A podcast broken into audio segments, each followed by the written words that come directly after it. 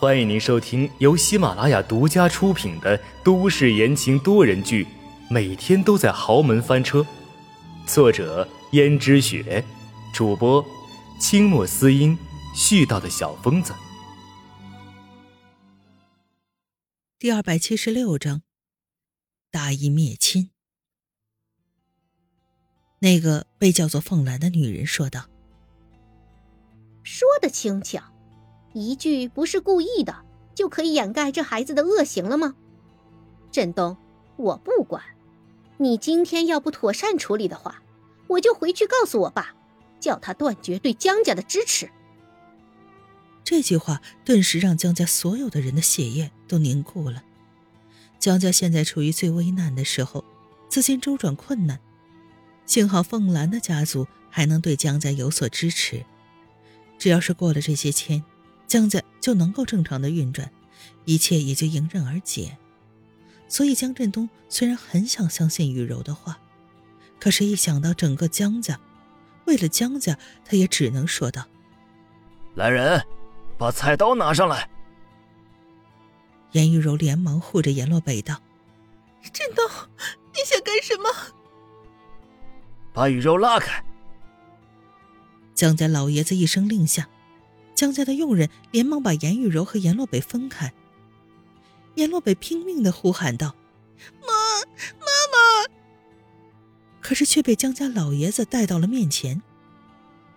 这就是他一直想要看到的父亲呀！看着江家老爷子的时候，严洛北满脸的恨意。江家老爷子说：“你恨我？”你是我的儿子，可是你年纪轻轻就这么狠毒，你是哪只手推的凤兰呢？阎罗北没说话。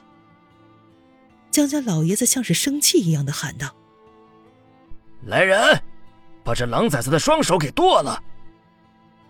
严玉柔撕心裂肺的喊道：“振东，振东，你不能这么狠心的，你不能听信凤兰的一面之词啊！”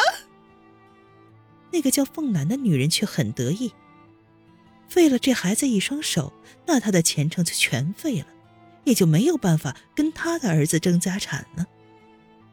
就在佣人要动手的那一刻，严雨柔不知道从哪里来的力道，挣脱了抓住他的佣人，一下子撞在江家的大厅柱子上，顿时鲜血崩溅，而严雨柔也当场毙命。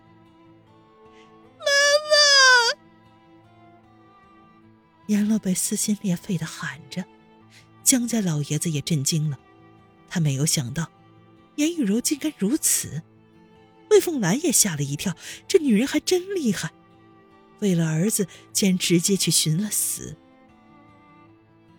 走过去的时候，严雨柔已经没了气息，甚至连一条遗言都没有留下，也没有半点争辩，直接以死明志。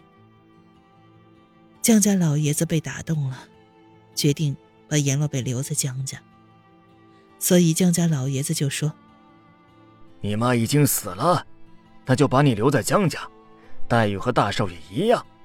不过，你可得好好的洗心革面，改邪归正，不要再做这种伤天害理的事情了。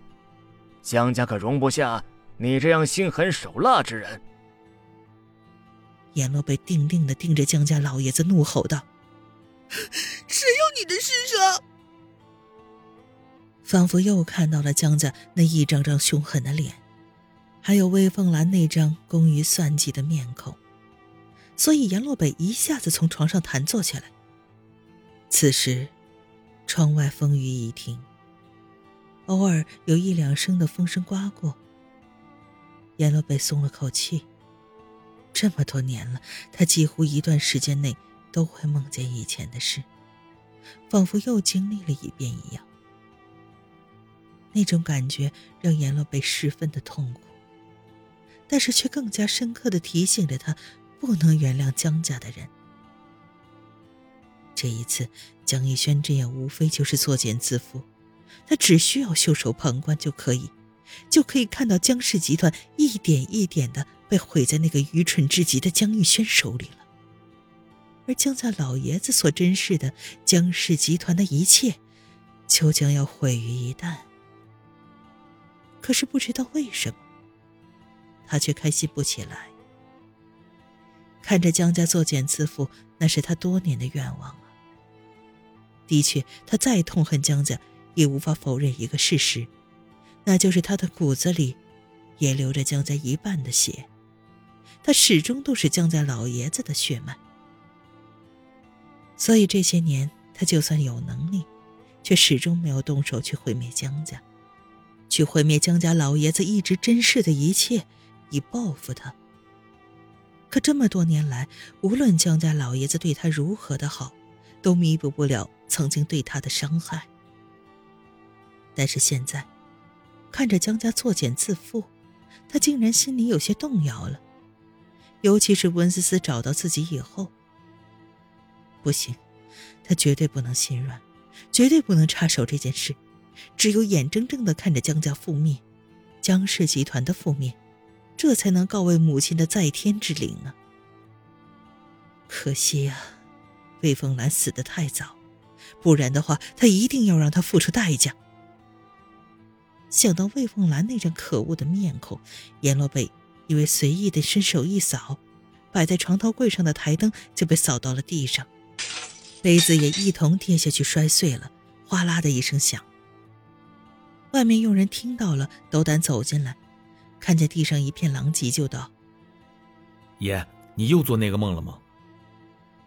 阎罗北没说话，佣人无声无息的把地上散落的东西都收拾好，低着头退了下去。阎罗北的事情，他们没有人敢过问。不过这一次，阎罗北彻底睡不着了，所以他打电话给谢启。谢启这个时候睡得正香，却被电话声吵醒。谢启心里有点气，这是谁呀？大半夜的打电话。可一见是阎洛北，立刻屁颠屁颠的披着衣服起床接电话。爷，这大晚上的你不睡觉干什么呢？听到电话那端没有声音，谢启继续问：“爷，你该不会又做那个梦了吧？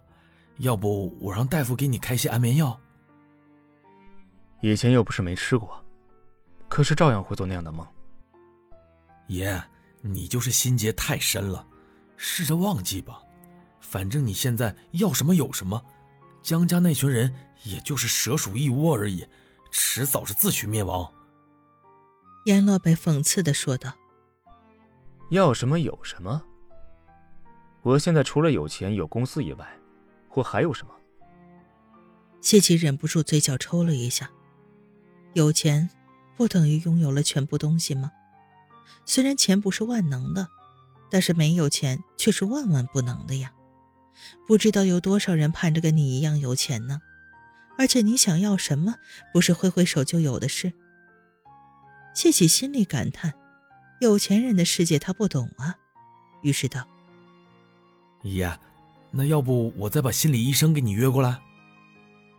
阎老北说：“不。”我又没有什么病，要看你自己看好了。谢启头上冒出了黑线，想到上次心理医生被阎洛北吓得屁滚尿流、破门而逃的事，谢启心想还是算了吧，于是道：“爷，那你到底要干什么？你打电话找我，肯定不会是来找我谈心的吧？这大半夜的，更何况我还是个男呢。”谢奇忍不住吐槽。虽然名义上他是阎洛北的下属，说不好听的就是狗腿子，但是因为相熟了，还是可以开开玩笑的。听众朋友们，本集播讲完毕，感谢您的收听。